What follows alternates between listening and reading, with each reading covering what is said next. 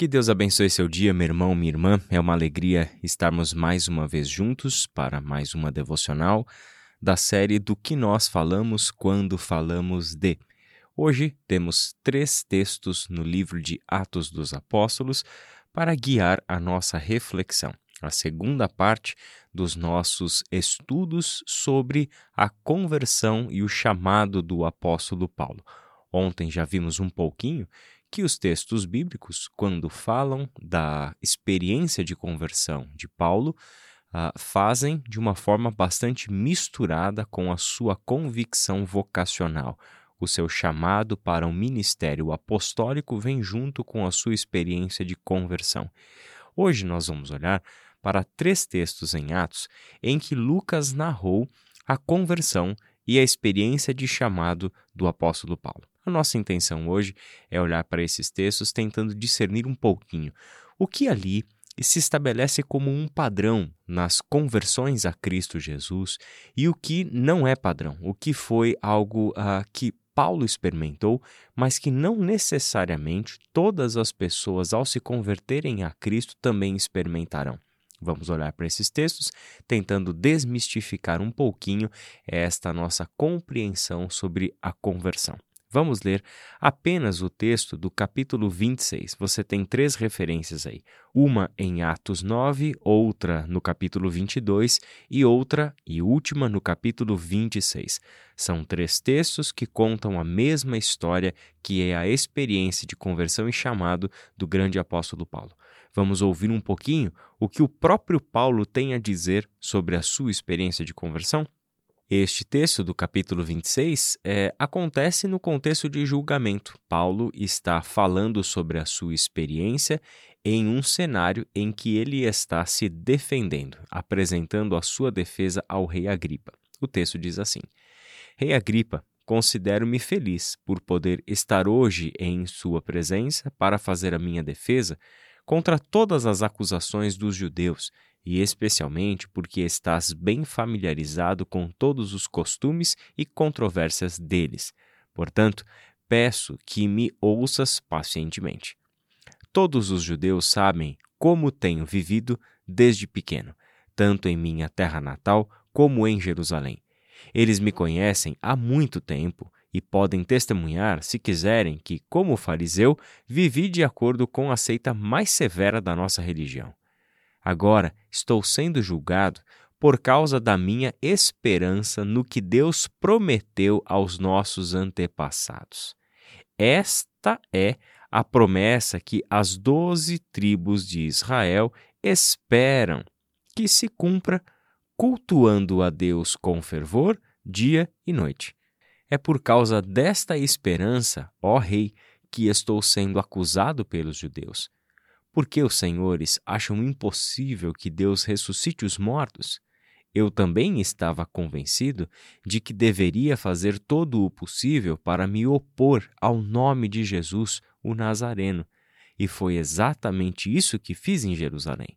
Com autorização dos chefes dos sacerdotes, lancei muitos santos na prisão, e quando eles eram condenados à morte, eu dava meu voto contra eles Muitas vezes ia de uma sinagoga para outra a fim de castigá-los e tentava forçá-los a blasfemar.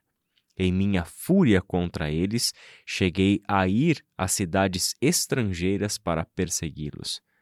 Numa dessas viagens, eu estava indo para Damasco, com autorização e permissão dos chefes dos sacerdotes.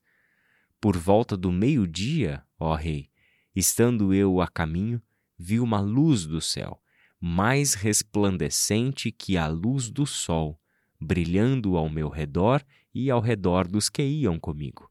Todos caímos por terra. Então ouvi uma voz que me dizia em aramaico: Saulo, Saulo, por que você está me perseguindo? Resistir ao aguilhão só lhe trará dor. Então perguntei: Quem és tu, Senhor? Respondeu o Senhor: Sou Jesus, a quem você está perseguindo. Agora levante-se, fique em pé. Eu apareci para constituí-lo servo e testemunha do que você viu a meu respeito e do que lhe mostrarei. eu o livrarei do seu próprio povo e dos gentios, aos quais eu o envio, para abrir-lhes os olhos e convertê-los das trevas para a luz e do poder de Satanás para Deus, a fim de que recebam o perdão dos pecados e herança entre os que são santificados pela fé em mim. Vamos ler apenas até aí, que é o versículo 18. Esse texto nos mostra uma visão extraordinária do apóstolo Paulo. E esse é um primeiro ponto de diferença entre a experiência padrão de conversão e a experiência extraordinária de chamado que alguém como Paulo teve. Esta visão extraordinária é do próprio Cristo ressuscitado. Esta visão acontece, conforme a própria narração do apóstolo Paulo, ao meio-dia, enquanto ele estava viajando até Damasco. Neste evento que acontece no momento em que o sol está brilhando no seu ponto máximo, Paulo vê uma luz, e essa luz que ele vê é mais resplandecente que o sol, quer dizer, uma luz tão forte que ofuscou a luz do próprio sol que brilha ao seu redor e brilha e é vista a, também por aqueles que iam com Paulo. Todos eles caem por terra, então Paulo ouve uma voz que fala diretamente com ele, perguntando a ele por que da perseguição. E aquele que falava era o Senhor. Esta experiência visível, é, literal, de ter um encontro com Cristo Jesus é algo que não acontece todas as vezes que uma pessoa se converte a Jesus os processos de conversão, conforme entendemos à luz do Novo Testamento, acontece de forma muito mais ordinária, muito mais comum, muito mais natural do que uma forma tão extraordinária e atípica como essa conversão que nós estamos encontrando aqui. Até mesmo porque o chamado do apóstolo Paulo para os gentios se assemelha aos grandes chamados dos profetas do Antigo Testamento, que eram sempre envolvidos com visões e experiências extraordinárias com Deus. Portanto, não podemos esperar que experiências de conversão sejam autenticadas somente por meio de algo extraordinário assim, embora estas coisas possam acontecer, mas elas não fazem parte de um padrão. O que então faz parte de um padrão? O que nós podemos identificar como padrão? É justamente o que ele diz no seu testemunho, lá no versículo 6. Agora estou sendo julgado por quê? Por causa da minha esperança no que Deus prometeu aos nossos antepassados. Essa esperança no que Deus prometeu aos antepassados, que era onde estava a fé do apóstolo Paulo, uma fé conflitante com a fé que outrora ele defendeu zelosamente e até violentamente contra a Igreja de Cristo. Esta fé nova, que agora o apóstolo Paulo segue e pensa todas as coisas, inclusive o seu próprio passado como um judeu e a sua leitura que fazia de todas as promessas ah, contidas no Antigo Testamento, é a fé que em Jesus se cumpre uma promessa de Deus aos antepassados. A pessoa de Jesus Cristo é o cumprimento do plano de Deus na história de Israel como também na história dos gentios, na história da humanidade como um todo, portanto. A fé que agora o apóstolo Paulo tem em Jesus como o Cristo, em Jesus como o Messias e Filho de Deus, este é o ponto padrão de uma conversão.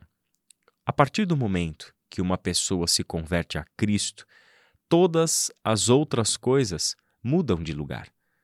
O que antes era o projeto de vida, o que antes era a nossa razão de ser, o que nós, inclusive, carregamos uh, em nossos ombros como o peso das nossas frustrações, mágoas, traumas, pecados, culpa em sentido mais geral possível, todas estas coisas são ressignificadas a partir da fé em Jesus como o Cristo.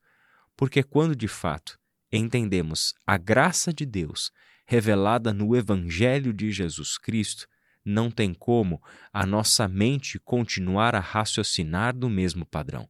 Não tem como os nossos olhos continuarem a enxergar o mundo da mesma forma. Não tem mais como o nosso coração anelar por coisas que antes nos faziam tomar decisões, nos faziam viver de determinado jeito. Quando uma pessoa de fato entende o Evangelho da graça de Deus, como que escamas caem dos seus olhos e elas conseguem enxergar a verdade, conseguem enxergar aquilo que de fato é a constituição disso que você e eu entendemos e percebemos como realidade. Enxergamos as coisas da perspectiva de Deus.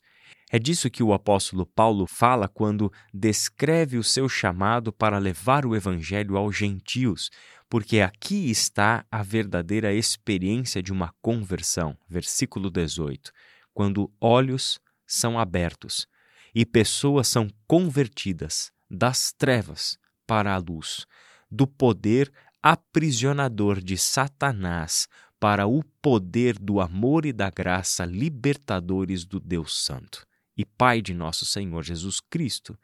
Eis aí a verdadeira experiência de conversão, que tem no seu coração o perdão dos pecados, que tem no seu coração o recebimento de uma herança do Espírito que agora pertence a todos aqueles que, com os seus olhos abertos, foram tirados do poder das trevas e transportados para o reino da luz, foram transportados do poder opressor de Satanás para o poder libertador do Deus vivo. Eis aqui o padrão de uma conversão, a mudança de mente, olhos abertos, a mudança de coração, uma vida ressignificada, tanto no seu tempo passado, quanto no presente, quanto no futuro. Uma vida que ganhou uma nova razão de ser, um novo sentido, que já não é mais a nossa agenda humana, que já não são mais as demandas da nossa cultura, que não são mais as cobiças do nosso coração que determinam quem nós somos e por que vivemos mas a graça de Deus revelada no Evangelho de Jesus Cristo é o que está modificando todas as coisas a partir daquele dia em que as escamas caíram dos nossos olhos, olhamos para Cristo, nos prostramos diante dele e o reconhecemos como nosso Salvador e o nosso Senhor. Que Deus abençoe o seu dia, minha irmã e minha irmã, e até amanhã.